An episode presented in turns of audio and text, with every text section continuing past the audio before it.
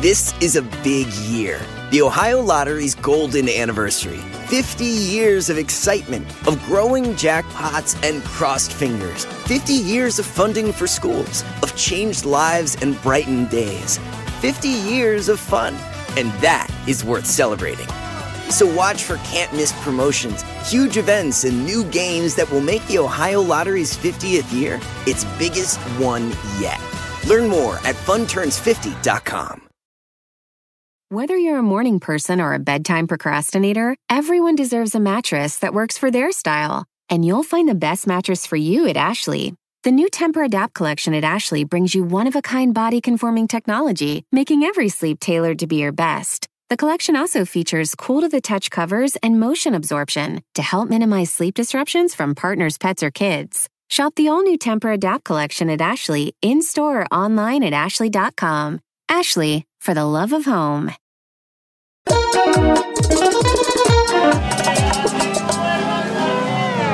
Bueno, bienvenidos a este sin rodeo muy especial. Hoy estamos un poquito reivindicativos. No he hecho yo muchos, eh, muchos podcasts reivindicativos, quiero decir reivindicativos. Eh, hay muchas peleas en el mundo que creo que son necesarias, muchas luchas que comienzan generalmente con un activista, mujer o hombre. Ese activista reúne más personas y empieza un movimiento. Eh, hace años comenzó el movimiento Me Too Movement en el anglo. Que digo en el anglo, quiero decir un poquito en Hollywood. Y fue muy fuerte. Pero yo siempre he sentido que en la comunidad latina estamos un poquito retrasados con eso. Y ahora estamos empezando a ver en México casos. ¿Qué quiero decir casos? Celebridades muy famosas, muy conocidas, que por primera vez, después de 20, 30 años, hablan de abuso, acoso que sufrieron por productores, directores, gente que estaba por encima de ellos, o sea que es un abuso de poder. Estoy hablando, por ejemplo, de Sasha Sokol, Sokoy, Sokol. Estoy hablando, por ejemplo, de Sasha Sokol, que dijo que un productor muy conocido que se llama Luis de Llano le había, le había acosado, varias cosas dijo. Obviamente ellos hubieran sido pareja. A lo que voy es que hay un movimiento que siento que ahora está pasando en México. Hoy tengo un invitado que es actor, es cantante, porque básicamente Mauricio Martínez, creo que los, tus grandes éxitos o donde te has dado más a conocer es en Broadway. Y yo pienso que para hacer Broadway es lo más difícil del mundo, porque como yo digo, ahí no existe el filtro. Ni el filtro, ni la computadora, ni el iTunes, ni nada de eso. Primero, gracias por, gracias por hacer este podcast conmigo. Al contrario, gracias yo Mari por invitarme y por el espacio y te agradezco mucho. Estoy muy contento de estar aquí contigo. ¿Tú dirías que, o sea, has, hecho, has actuado, has hecho novelas, has hecho muchas cosas, pero crees que Broadway es un poquito tu destino o todo en sí? Sí, bueno, es, es de, eh, como decimos los mexicanos, es mi mero mole, ¿no? Creo que es ahí es donde se conjunta eh, mis tres pasiones que son la música, el canto, eh, la actuación y el baile, ¿no? Y ahí lo haces, como bien dices, es en vivo, ya todo color, no hay toma dos, no hay autotune, no hay filtro de Instagram, es completamente en vivo y el público es quien decide al final del día. Y, y pues sí, es el, el, la meca del teatro a nivel mundial, entonces si haces teatro, yo creo que estar en Broadway siempre es como el sueño anhelado. Sí. Yo no sé, yo no sé, a veces hay diferentes países que el teatro no tiene la popularidad o la gente que hace teatro no, agar, no agarra la fama y la popularidad que agarra igual quien hace una novela. Protagoniza uh -huh. una novela y agarra una fama que igual alguien del teatro, de Broadway no hace. Pero la realidad uh -huh. es que en el mundo del entretenimiento la gente que conoce pues, el arte saben que lo más difícil es Broadway y es el cine. Sí por, hay el cine, el teatro, porque es un poquito el público directo y no hay filtro, no hay nada. Y el público a veces te abuchea. Yo me acuerdo de alguien de Broadway, me estaba hablando, que hizo Broadway y que, le, que estaban haciendo cosas y la gente abucheaba. Y yo, ¿qué, Ay, qué. ¿qué? Y me dicen, sí, eso, eso pasa, ¿te ha pasado alguna vez? No? Hasta ahorita no me ha pasado, gracias a Dios, toca madera, esperemos que no me pase nunca, pero sí, sí puede llegar a pasar. El público al final del día es el que decide, ¿no? Y en el teatro es, eso es más real que en ningún otro lugar, porque el público está ahí eh, o te hace o te deshace. La crítica también, ¿no? Creo que en Broadway sí dependemos mucho de lo que digan los críticos, los grandes críticos teatrales de periódicos como el New York Times, como el Washington Post, como los LA Times, todos esos eh, periódicos de renombre anglosajones sí pesan cuando hablas de Broadway, porque importa mucho, importa mucho la crítica, importa mucho, ahí sí importa mucho el qué dirán, ¿no? En Broadway, la mejor publicidad para el teatro creo que siempre ha sido la de boca en boca. Y, bueno, Broadway es el mejor ejemplo de eso, ¿no? Si algo gusta, si algo llama la atención, si algo es diferente y hay que ir a verlo, pues alguien lo publica, todo el mundo lo lee y todo el mundo lo va a ver. O si algo no gusta, pues no eh, gusta, ¿no? Recientemente, recientemente hiciste On Your Feet, que es de la familia Stefan. Sí, interpreté a Emilio Eso, de... Ah, ¿interpretabas de Emilio? Sí, yo era Emilio. Hablaba con acento cubano y toda la cosa, ya tú sabes, caballero, así. Escúchame una cosa, me parece muy interesante lo que estabas diciendo de los reviews de las grandes revistas, que yo siento, y esta es mi opinión, que ya todo lo que es un poquito el mundo del entretenimiento ha perdido su, su respeto por mm. la desesperación de todos crear titulares y hacer noticias, el clipping que se dice, o sea, crear una noticia para que la gente haga clip. Pero qué bueno que sigues diciendo que existen revistas o que existen sitios que la gente sigue respetando. ¿Qué quiero decir con esto? Que si ellos dicen, mira, on the feed is good, la gente va a verlo, compran tickets porque creen en ellos.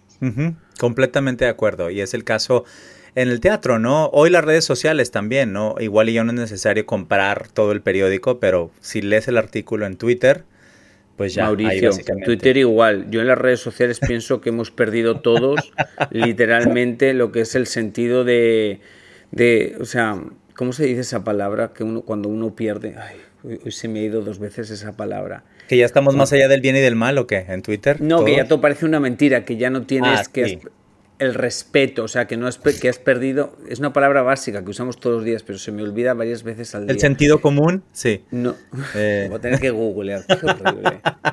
Cuando uno pierde Exacto.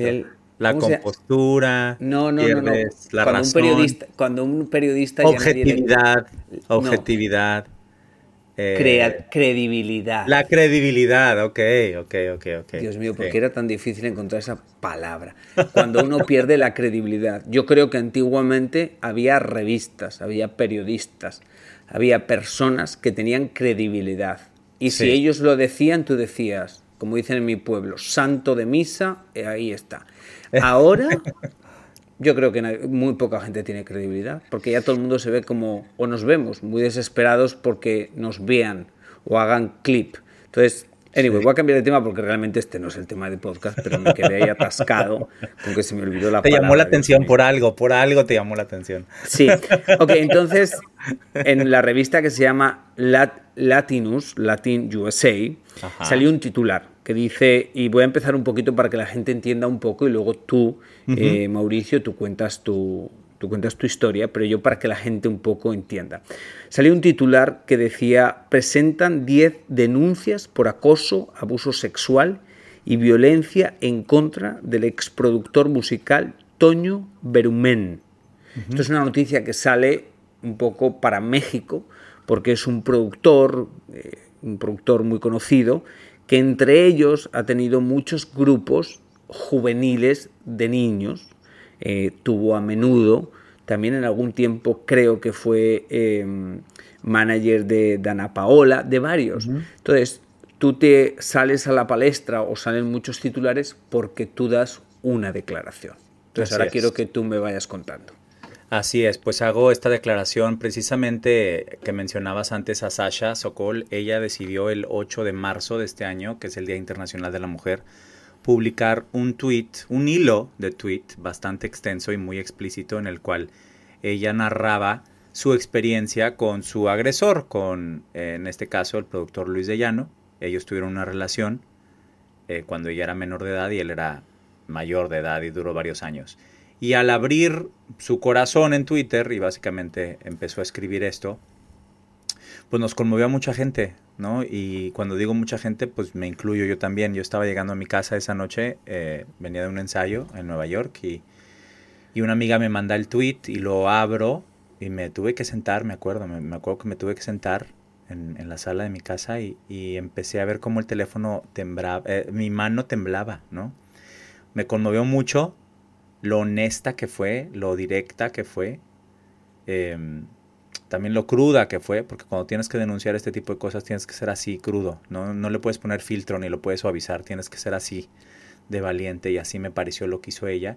Y pues me remonté, al estar leyendo yo sus palabras y ver que me temblaba la mano y que lágrimas le caían a la pantalla de mi celular, me remonté al 2002 cuando yo fui abusado por otro productor el que me abusó a mí se llama Antonio Berumen. Y sí, precisamente le hacen el clavo. Es un hombre que trabajó de cerca con el manager de Menudo para luego crear sus propios proyectos. El más famoso creo que es Magneto, sin lugar a dudas, un grupo muy famoso en los años 90 en México y Latinoamérica, un grupo musical. Después vienen eh, agrupaciones, agrupaciones como Mercurio, M5, Dana Paola cuando era niña, eh, Mónica Naranjo, varios artistas más. Pero sí, es un hombre muy poderoso, sobre todo a los finales de los 80s y todos los 90s y todavía algo de poder e influencia a principios de los 2000, ¿no? También es un hombre muy involucrado con la Iglesia Católica y México. es un hombre. Mm, es un hombre, mío, ya empezamos con las hipocresías. Exactamente, que es representante de México en el Vaticano y que siempre ha sido como un vínculo entre las élites de México, el medio del entretenimiento mexicano y el Papa, cualquier Papa que esté. Mentira. Eh, sí, él lleva como 30 años siendo siendo un enlace entre las élites de México, los artistas de México y el Vaticano, grabando La única explicación que tengo es que ha pecado tanto que tiene que pedir perdón más cerca. pues sabrá Dios, pero sí, eso es algo muy bizarro en este caso porque él está muy metido con los dos medios. Hace 20 años ya no está muy involucrado ni mezclado con el medio del entretenimiento, como que eso pasó a ser segundo plano para él y hoy es... Eh, tiene algo que se llama la Orden de Malta, eh, pertenece a la Orden de Malta y pues bueno, sí es un hombre que, que tiene muchos, muchas conexiones en el mundo de la política, en el mundo religioso y en el mundo del entretenimiento, ¿no? Pero cuando yo publico este tweet también extenso en el que confieso que también fui víctima de abuso sexual por este hombre, pues cuál va siendo mi sorpresa que me llegan mensajes directos a mis redes sociales, tanto Instagram como Twitter como Facebook, de más hombres diciendo, a mí también me pasó, a mí también, a mí también, a mí también y a mí también. Y hoy somos más de 30. This is a big year. The Ohio Lottery's golden anniversary. 50 years of excitement, of growing jackpots and crossed fingers. 50 years of funding for schools, of changed lives and brightened days. 50 years of fun. And that is worth celebrating. So watch for can't miss promotions, huge events, and new games that will make the Ohio Lottery's 50th year its biggest one yet. Learn more at funturns50.com. Whether you're a morning person or a bedtime procrastinator, everyone deserves a mattress that works for their style. And you'll find the best mattress for you at Ashley. The new Temper Adapt collection at Ashley brings you one of a kind body conforming technology, making every sleep tailored to be your best. The collection also features cool to the touch covers and motion absorption to help minimize sleep disruptions from partners, pets, or kids. Shop the all new Temper Adapt collection at Ashley in store or online at ashley.com. Ashley, for the love of home. Leí en un artículo que creo que es una abogada o una activista. Uh -huh. Estaba como con 17 car, o sea, estaba como hablando con 17 personas que están uh -huh. listas como para presentar cargos que había eh, muchos, creo que eran todos hombres, sí. y que eran de unas edades de 16 a 35 o de 15 a 35. No así tengo es. muy claras las fechas. No, pero así es, así es. Y hay abusos eh, desde los 90 hasta, hasta el presente, ¿no? Y estamos hablando que hay una red sí, de corrupción. Sí, sin, sin, querer preguntarte demasiado, pero que tú explicarías, porque ¿qué es lo que pasa? Como creo que es algo nuevo en el mercado latino, Por ejemplo, cuando salió lo de Sasha, que nosotros lo hablamos muchísimo en Despierta América, yo me sorprendía mucho con las preguntas de la gente. Exactamente. Entonces me daba cuenta que no todas las comunidades están a la misma altura de comunicación, que hay comunidades que no se ha hablado ese tema, entonces preguntan cosas que igual en, el anglo se preguntaban hace 10 años, pero ahora ya se ven claras. Exacto. Es como, por ejemplo, lo de Sasha se hacía muchas preguntas a la gente, ¿por qué hablan más tarde? Esa es la pregunta más básica. Es la que más nos sí.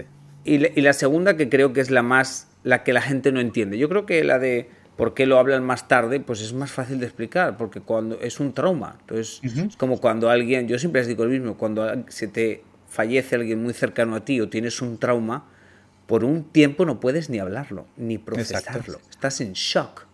Entonces, se te muere tu papá, tu mamá, alguien, un accidente o algo, te quedas en shock y te pasa, dicen que un año, un año y medio para que tú puedas verbalizarlo. Pues esto es lo mismo. Claro. Un acoso sexual pasa 15, 20 años, 30, 50. No tiene tiempo porque es una cosa traumática. Exacto. entonces la gente eso dice, ok. Pero la pregunta que la gente es más difícil es, bueno, ¿y por qué le dijiste que sí? ¿O por qué te dejaste? ¿O por qué accediste? ¿Lo hiciste porque querías fama? Eso yo creo que es lo que más la gente comenta cuando es en el mundo del entretenimiento. Sí, claro. Y lo tenemos muy normalizado desgraciadamente, y más en Latinoamérica, ¿no? En los países latinos eh, donde hay un machismo más grande, también donde la religión, con el caso de México, pues la mayoría de la población es católica, cristiana, pues entonces lo ven como un tema tabú todavía, dos hombres, eh, los hombres no deben de hablar de este tipo de cosas, se tienen que aguantar, no lloran, eh, te creen menos cuando eres hombre además, ¿no? mucho menos, eso lo dice la misma Rachel Evan Wood, que ha sido, se ha convertido ella en activista de abuso sexual por todo este rollo que tuvo con Marilyn Manson hace unos años. Y ella lo dijo en una entrevista hace unos meses que vi la entrevista y dije, wow, lo está describiendo perfecto. Y decía, es que si a las mujeres no nos creen, a los hombres menos. Porque la, la sociedad, como sociedad estamos predeterminados. Venimos así de fábrica, ¿no? Eh, y, hay, que, hay mucho trabajo por hacer, hay mucho trabajo por hacer en, en cuestión de enseñarle a la gente cómo hablar del tema siquiera. No, eh, comunicadores que no saben tocar el tema, eh, entrevistadores que no saben preguntar.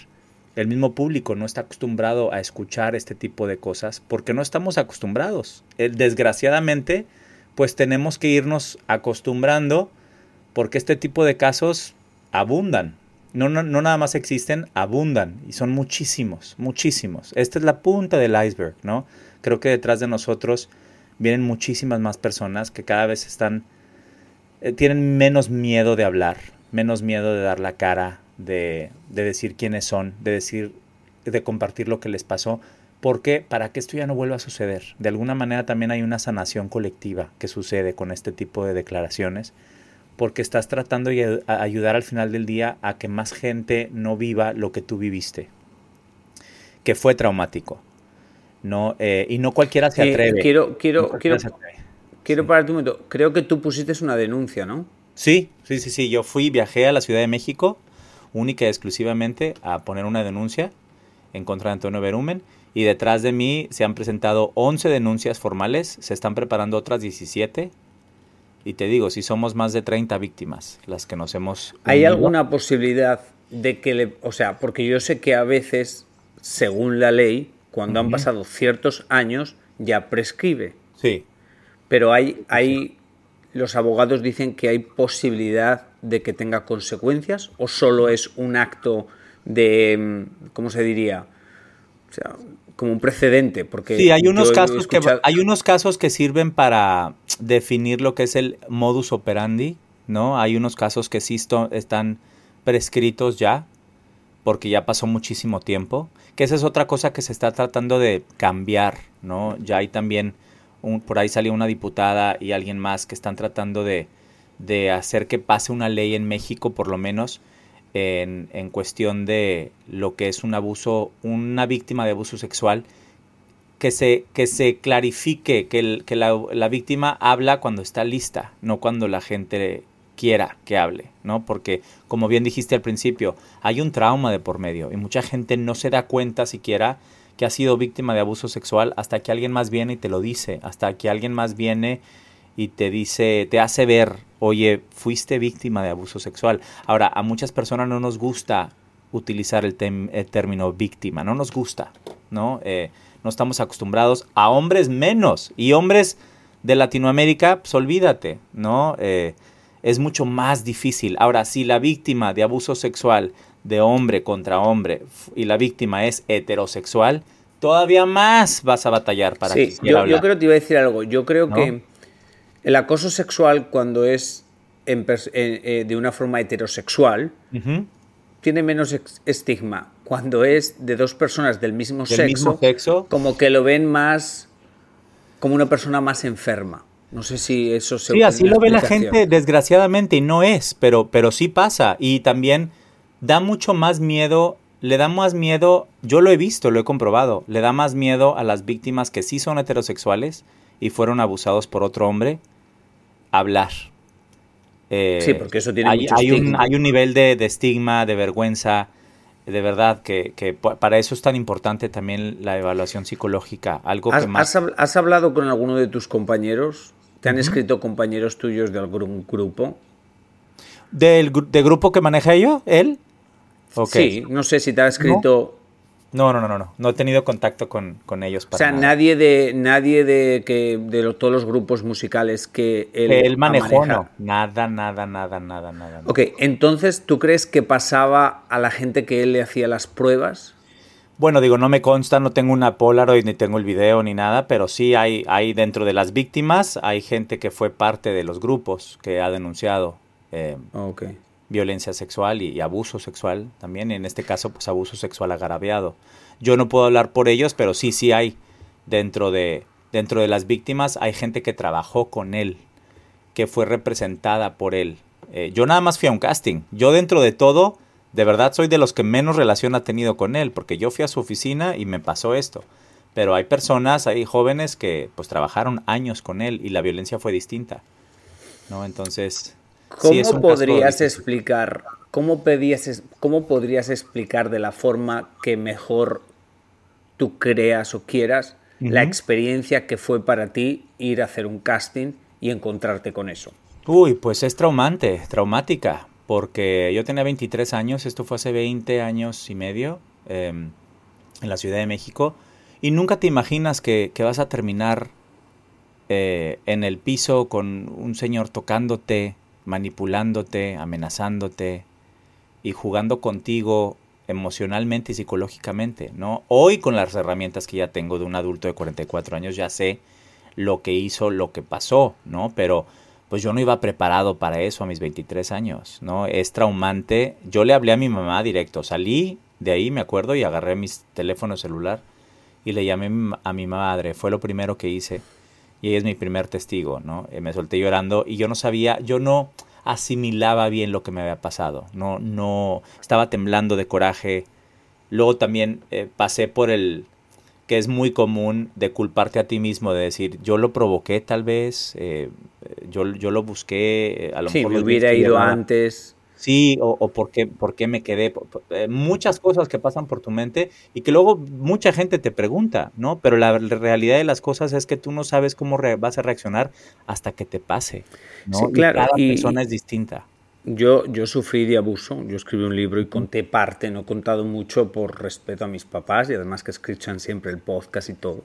Entonces no conté mucho para que no se les daría un pequeño infarto a mis padres, pero yo creo que lo que más me costó fue perdonarme a mí mismo por el sentimiento de culpa que yo tenía por cómo haber llegado hasta ahí. Como, ¿cómo pude llegar ahí? O sea, si yo tampoco era un estúpido. O sea, yo nunca he sido un estúpido en la vida. Pero también, nunca he hablado mucho de eso, pero me preparó mucho para este negocio.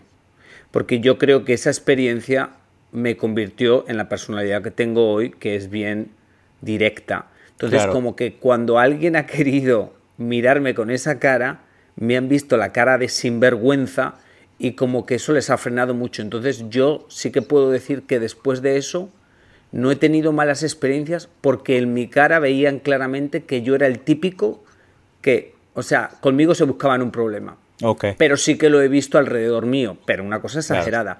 Pero yo, bueno, yo lo que hacen los demás yo no me puedo meter, porque claro. pues no me puedo meter, pero sí que lo he visto. Look around. You can find cars like these on AutoTrader. New cars, used cars, electric cars, maybe even flying cars. Okay, no flying cars, but as soon as they get invented, they'll be on AutoTrader. Just you wait. AutoTrader. Whether you're a morning person or a bedtime procrastinator, everyone deserves a mattress that works for their style. And you'll find the best mattress for you at Ashley. The new Temper Adapt collection at Ashley brings you one of a kind body conforming technology, making every sleep tailored to be your best. The collection also features cool to the touch covers and motion absorption to help minimize sleep disruptions from partners, pets, or kids. Shop the all new Temper Adapt collection at Ashley in store or online at ashley.com. Ashley, for the love of home. Eh, te iba a preguntar otra cosa. Eh, ¿Tú crees que hablando te sientes mejor? ¿Has sí. sentido ese, ese, esa tranquilidad? Sí, al principio no estaba seguro y, y, de hecho cuando publiqué el primer tweet puse, incluí una, una, frase como de ya no quiero hablar más del tema, ¿no? Ya creo que con esto termino este tema. Yo no sabía que me iba a pasar los próximos tres, cuatro meses de, de, mi vida hablando más que nada de eso, porque era algo necesario. Cuando me di cuenta que era algo más grande que yo, cuando me di cuenta que sí, definitivamente era algo más grande que yo, que había demasiadas personas detrás de mí con el mismo dolor o hasta más dolor y con unas ganas de hablar y de sacarlo. Entonces, escucharlos también a ellos eh, y abrirme con ellos y contarles también lo que me ha pasado, de alguna manera te hermanas, te, te vuelves hermano de un mismo dolor. Eh, cuando vas a una fiscalía a denunciar un abuso sexual, tienes que pasar también es una prueba dura que son horas y horas y horas, sobre todo, eh, al menos en México. Sí, y asumo es. que a veces lo, los sistemas uh -huh. también como que te miran cuestionándote. O sea, claro, hay muchos sistemas sí, judiciales y muchos sistemas que no son gente, o sea, que son humanos, que a veces tienen uh -huh. perjuicios, que a veces tienen creencias y tú estás haciendo unas declaraciones y ellos te miran como, hmm, seguro que fue así, no fue asado. O sea, Exacto. que no es un proceso fácil, que es un sistema completo, no solo hay cuatro personas que piensan de una forma o de otra, Exacto. el sistema es completo y en ese sistema puede ser gente de la calle, puede ser un juez o puede ser un policía, el que tenga una, una, mentalidad un poquito, como yo digo, antigua. ¿Tú sí. qué, eh, qué crees que hubiera hecho la diferencia? ¿Qué, hubiera, ¿Qué tiene que pasar para que ese día no hubiera pasado? Tú tenías que mm. haber ido, tú hubieras ido, pero que no hubiera pasado lo que pasó. ¿Qué, tendría, ¿Qué tiene que cambiar para que no le pase a otra persona? Creo que esto que está pasando, ¿no? Que más gente se atreva a hablar y a compartir sus historias no positivas, ¿no? Eh, no decir que el medio, eh, el medio artístico es literal como una película de Disney, ¿no? De Alicia en el País de las Maravillas, ¿no? Que es un mundo duro en el que hay depredadores, en el que hay personas que te van a pedir cosas que no te deben de pedir. Y, y esto, si yo hubiera tenido en mi época artistas más grandes que yo, valientes, que hayan salido a denunciar y decir esto no, esto no, esto no es así, pero, esto no es así, me hubiera servido. Que Mauricio, en esa época no, nadie hablaba, nadie hablaba. No sé, si estoy, no sé si estoy de acuerdo yo contigo. Porque, sí, porque yo pienso que la diferencia nada más se va a hacer cuando la gente de poder digan que está con la víctima. Si ahora otros productores poderosos, otros CEOs de compañías de entretenimiento uh -huh. dicen que están con las víctimas, ahí comienza el cambio. Porque entonces la gente de poder está asumiendo que han hecho un abuso de poder y que ahora entienden que eso tiene que cambiar. Mientras solo sean las víctimas las que hablan, mmm, aún siento que tiene, o sea, no sé si me entiendes, aún sí, siento sí, sí. Que estamos al comienzo, que está muy bien, pero que queda tiene que hacerlo, sí. no, queda que... muchísimo, queda muchísimo. Digo, si lo comparas nada más con el mundo anglosajón, como bien dijiste, de Estados Unidos en inglés, eh, ellos van adelantadísimos, ¿no? Las mujeres sobre todo, que se han aventado todo este movimiento Me Too hace más de seis años, que les ha costado la vida entera, ¿no? Por eso también creí en el equipo de mujeres, de feministas, que se ofrecieron ser nuestras abogadas y ofrecieron ser quienes nos defienden a estos hombres víctimas de abuso sexual, porque ¿quién mejor que ellas? Ellas ya se saben el camino. En, en, Estados Unidos yo creo que la diferencia fue en el momento en que las grandes compañías no querían asociarse con un productor, por muy poderoso que fuera, que estuviera involucrado en cualquier cosa que tuviera que ver con abuso o con racismo. Y ahí fue la diferencia. Ese fue el cambio. Vamos a ver ahora, ¿no? son otros tiempos también. Latinoamérica funciona distinto, lo sabemos, ¿no? Es un medio mucho más machista, mucho más que el anglo. Pero vamos a ver ahora. Las diferencias también es que los, los hombres que están siendo expuestos ahorita en el movimiento latino ya no tienen el poder que tenían antes. En Estados Unidos es distinto. Eh, Harvey Weinstein pues todavía tiene, tenía poder cuando, cuando sale el Me Too. ¿no? Bill Cosby pues también de alguna manera seguía vivo y seguía en el, medio del entretenimiento. Michael Jackson, inocente o no, pues también era el ícono, era el rey del pop.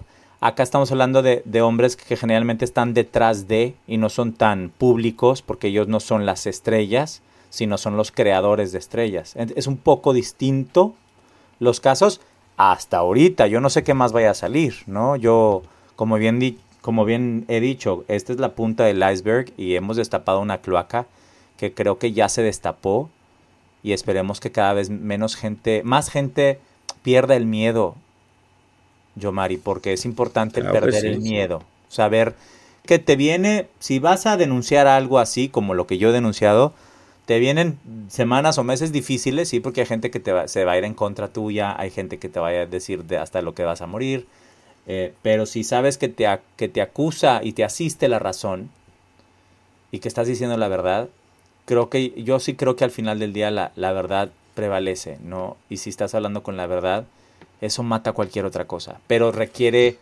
mucho valor, no es para todos, no es para mm. todos, igual que la justicia en países como México te das cuenta que las cosas no son tan rápidas como en otros países, ¿no? Eh, hay, hay, gente que luego dice, ¿por qué no lo han arrestado? ¿Por qué no lo han arrestado? Porque, porque en este país, en México, la justicia es lenta. Entonces hay que entender también eso y no desesperarnos. No, no estamos en Estados Unidos, no estamos en Europa, es, es distinto, funciona de otra manera. Eh, Mauricio, millones de gracias por tus palabras, por tu declaración qué pena que te tuve que hacer la entrevista con este, con este escándalo. No pasa nada. Me hubiera, gustado solo la entrevista hablar. la primera de muchas. La primera de muchas. Tú cantando o alguna cosa, porque he visto que cantas impresionante, pero nada. Gracias. Ojalá tu, tu rompedura del cristal sea el comienzo de quitar esos dobles morales y el comienzo de algo grande que ayude a las personas a no ser víctimas de nada. Muchas gracias, gracias, te agradezco mucho. Un abrazo y a usted, a usted que me escucha todas las semanas, millones de gracias. Nos vemos la semana que viene, nos escuchamos y lo que siempre te digo, que Diosito te ponga donde más puedas brillar. Look around. You can find cars like these on AutoTrader. New cars, used cars, electric cars, maybe even flying cars. Okay, no flying cars, but as soon as they get invented, they'll be on Auto Trader. Just you wait. Auto Trader. The living room is where you make life's most beautiful memories. But your sofa shouldn't be the one remembering them. The new life resistant, high performance furniture collection from Ashley is designed to withstand all the spills, slip ups, and muddy paws that come with the best parts of life. Ashley high performance sofas and recliners are soft, on trend, and easy to clean. Shop the high performance furniture in store or online at Ashley.com. Ashley, for the love of home.